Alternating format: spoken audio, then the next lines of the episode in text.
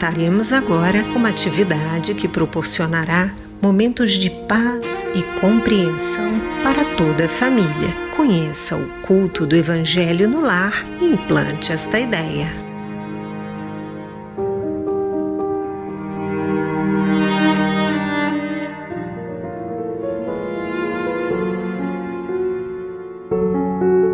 Por quê? Para quê? Como e quando realizar o culto do Evangelho no lar? Respostas a essas e a tantas outras questões daremos neste quadro baseado no Evangelho segundo o Espiritismo e na obra Paz em Casa, Paz no Mundo, Culto do Evangelho no Lar, ambos da editora Alta de Souza. Siga conosco. Respondendo às perguntas por que e para que realizar o culto do Evangelho no lar, o Espírito Teresa de Brito, no livro Vereda Familiar, nos diz: o lar sofre a carência do Cristo, vivo e ativo, em suas engrenagens em processo de emperramento. A família padece a falta dessa divina presença em sua ação cotidiana. Diante da presença de Jesus, por meio da oração e do fraterno diálogo, mantidos no íntimo doméstico, toda a visão do mundo se modifica para melhores perspectivas. Os entendimentos dão-se respeitosa e maduramente. Como realizar o culto do Evangelho no lar? É muito simples. Primeiro, você e sua família escolhem um dia na semana, no horário em que todos, ou pelo menos a maior parte da família, possa se reunir para o culto. E no dia combinado, harmonize o ambiente, desligando a TV e deixando uma música suave e tranquila que transmita bem-estar. Enquanto isso, prepare uma jarra com água para ser fluidificada. Separe o Evangelho e uma mensagem. Na hora do culto, faça a leitura da mensagem. Em seguida, a prece inicial. E neste momento, colocaremos uma música para harmonizar o ambiente. Enquanto isso, busque uma jarra com água e reúna a família. Iniciaremos agora o nosso culto do Evangelho no lar.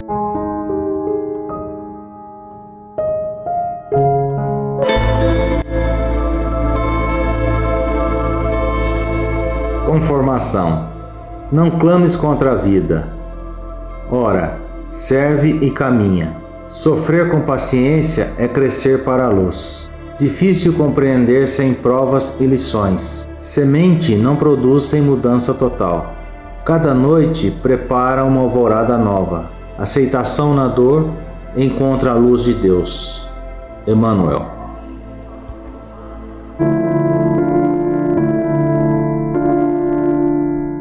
Querido irmão Jesus, que a tua paz esteja conosco, que possamos recordar o amor que está sempre conosco a cada instante, para que não deixemos que o egoísmo e a ingratidão enregem a nossa alma.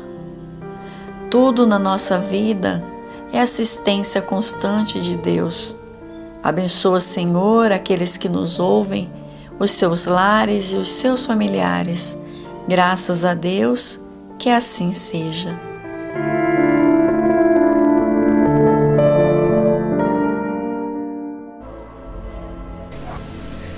Muito bem, meus irmãos, dando continuidade ao estudo do Evangelho segundo o Espiritismo, capítulo 5, Bem-aventurados os aflitos, trataremos hoje dos itens 1, 4, 5 e 12, abordando as causas atuais das aflições. Vamos recordar o item 1. Bem-aventurados os que choram, pois que serão consolados.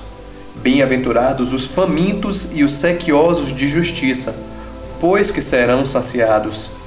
Bem-aventurados os que sofrem perseguição pela justiça, pois que é deles o reino dos céus.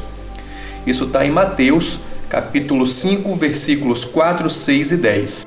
Segundo o Allan Kardec, Guilherme, de duas espécies são as vicissitudes da vida, ou, se preferirmos, derivam de duas fontes bem distintas, bem diferentes, que importa agora distinguir. Umas têm sua causa na vida presente, outras fora desta vida. E remontando-se aí às origens dos males terrestres, nós reconheceremos que muitos são consequência natural do caráter e do proceder dos que o suportam. Quantos homens caem por sua própria culpa? Quantos são vítimas da sua imprevidência, do seu orgulho e da sua ambição? Realmente, Murilo, quantos se arruinam por falta de ordem, de perseverança, pelo mal proceder ou por não terem sabido limitar seus desejos? Quantas uniões desgraçadas porque resultaram de um cálculo de interesse ou de vaidade e nas quais o coração não tomou parte alguma. Quantas brigas e funestas disputas se teriam evitado com um pouco de moderação e menos suscetibilidade? Quantas doenças e enfermidades decorrem da intemperança e dos excessos de todo gênero? Quantos pais são infelizes com teus filhos porque não descombateram desde o início as más tendências. Muito bem lembrado, Júlio. Por isso Allan Kardec nos diz: interroguem friamente suas consciências, todos os que são feridos no coração pelas vicissitudes e decepções da vida. Remontem o passo a passo a origem dos males que os torturam e verifiquem se as mais das vezes não poderão dizer se eu houvesse feito ou deixado de fazer tal coisa, não estaria em semelhante condição? A quem então há de um homem responsabilizar por todas essas aflições, senão a si mesmo? Você tem essa resposta, Murilo? Isso mesmo, viu, Guilherme?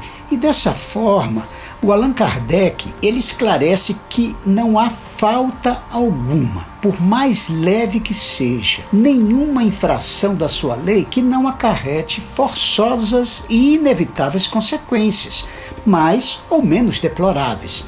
Daí, não é, Guilherme? Se segue que nas pequenas coisas como nas grandes, o homem é sempre punido por aquilo em que errou. Os sofrimentos que decorrem do erro, eles são como uma advertência de que procedeu mal, dão-lhe como experiência, fazem-lhe sentir a diferença existente entre o bem e o mal e a necessidade de se melhorar, sem o que motivo não haveria para que se emendasse. Confiante na impunidade, ele retardaria o seu avanço e, consequentemente, a sua felicidade futura. O problema é que a experiência, algumas vezes, chega um pouco tarde, quando a vida já foi desperdiçada e comprometida, quando as forças já estão gastas e sem remédio ou mal. Põe-se então o homem a dizer: Se no começo dos meus dias eu soubesse o que eu sei hoje, quantos passos em falso teria evitado? Se houvesse de recomeçar, me conduziria de outra maneira. No entanto, já não há mais tempo.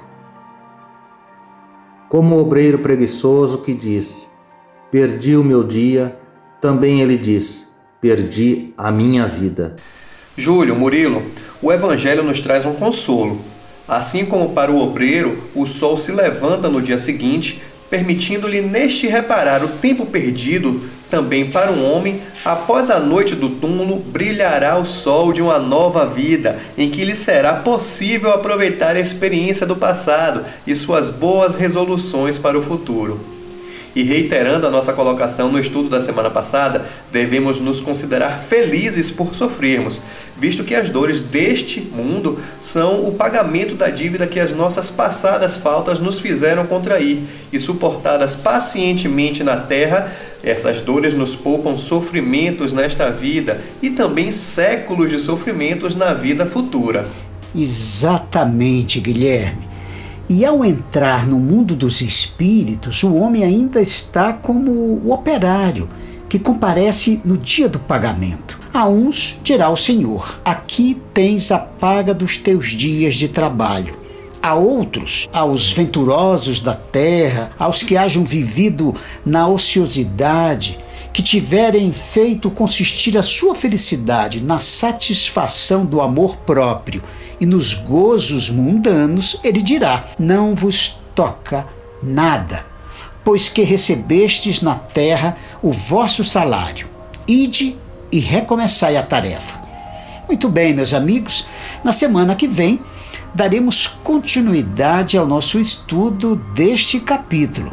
E caminhando agora para o encerramento do nosso culto do Evangelho no Lar, ouçamos a prece final com a fluidificação da água.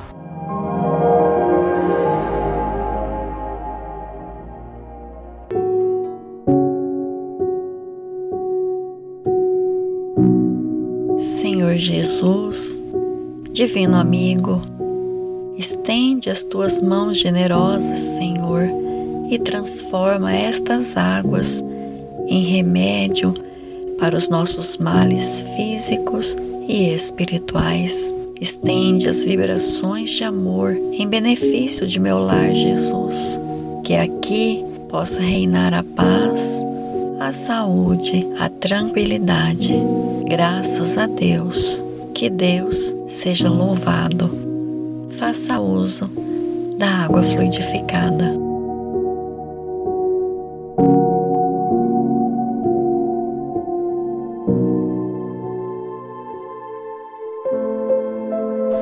Se você quiser conhecer sobre a campanha mundial do Evangelho em casa, acesse globaljesus.net. Gostaríamos de agradecer a participação e as vibrações de todos, lembrando que na semana que vem estaremos aqui conversando sobre um novo trecho do Evangelho segundo o Espiritismo, no quadro Culto do Evangelho no Lar. Implante esta ideia.